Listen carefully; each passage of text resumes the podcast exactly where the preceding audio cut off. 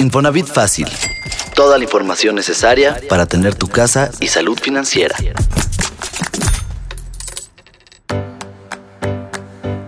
Estar sobreendeudado se traduce en líos para pagar las deudas y para mantenerse al día con los gastos.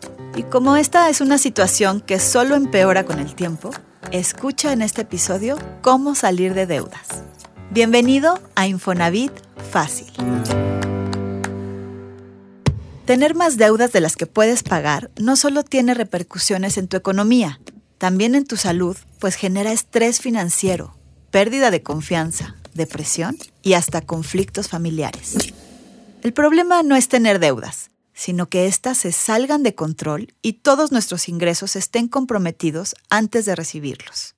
Carla Bailey, coach financiero, especializada en finanzas personales y certificada por la International Coaching Community, me compartió algunas recomendaciones para cuando tenemos una bola de nieve de deudas. Escucha. ¿Qué es importante? Eh, tomar lápiz, papel, eh, un momento de tranquilidad y decir, bueno, de mi tarjeta de crédito del banco tal, debo esta cantidad de dinero y tiene una tasa de interés del 40% anual, el CAD, el costo anual total. Lo que la televisión que empeñé la tengo que refrendar en tal fecha, el costo de ese crédito es tal y poner en blanco y negro cuál es nuestra situación. ¿Por qué es importante? Porque vamos a comparar los el costo del dinero, que son las tasas de interés, es lo que nos va a costar. Cuando podemos establecer cuál es la situación en que nos encontramos en cuestión de deudas, vamos a a nuestro otro componente, que son los ingresos. ¿Cómo se van a ver mis ingresos en los próximos meses?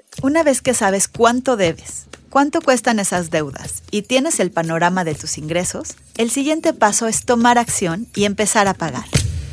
Estas son las estrategias que puedes poner en práctica. Ahora sí, ¿cómo le hago? Empiezo por comprometerme. Es decir, ya sé, ya sé cómo está la situación y voy a decidir qué camino tomar. Entonces, ¿qué deudas voy a pagar primero y qué deudas voy a pagar después? Existe dos vertientes. La primera es pagar primero las deudas más baratas. ¿Por qué hay muchas personas que eligen esta, este camino? Porque es muy motivante. Empiezas con pagar las deudas más cortitas, más pequeñas. Entonces, empiezas a liquidar la más chiquita y eso te motiva a liquidar, a irte con la segunda, con la tercera.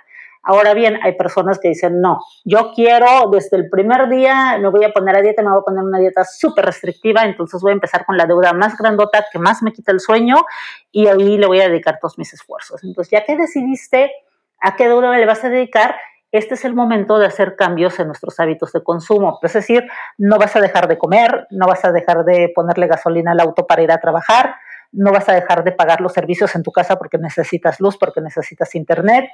Entonces, esos, esos gastos los vas a tener que seguir considerando, pero lo que sí puedes prescindir es de cosas eh, suntuosas que hoy acostumbras y que a lo mejor puedes, ojo, no eliminar, sino reemplazar por otras de menor costo. Y eso que estás ahorrando se lo vas a destinar al pago de la deuda. Entonces, empiezas a cambiar hábitos y a sustituir por formas más económicas, pero donde siga existiendo la diversión. sería como un consejo importante que me gusta dar para las personas que van a hacer un plan para salir de deudas. Si ya perdiste el control de tus deudas, pon en orden tu dinero con estas sencillas recomendaciones. Y si además tienes un crédito Infonavit vigente, ingresa a mi cuenta.infonavit.org.mx para conocer qué soluciones de pago ofrece el instituto. No le cierres la puerta al crédito. Recuerda que es una importante herramienta para crear patrimonio. Gracias por acompañarme. Te espero en el siguiente episodio de Infonavit Fácil. Síguenos en Twitter en arroba Infonavit, en Instagram en arroba Infonavit Oficial y en YouTube y Facebook en Diagonal Comunidad Infonavit.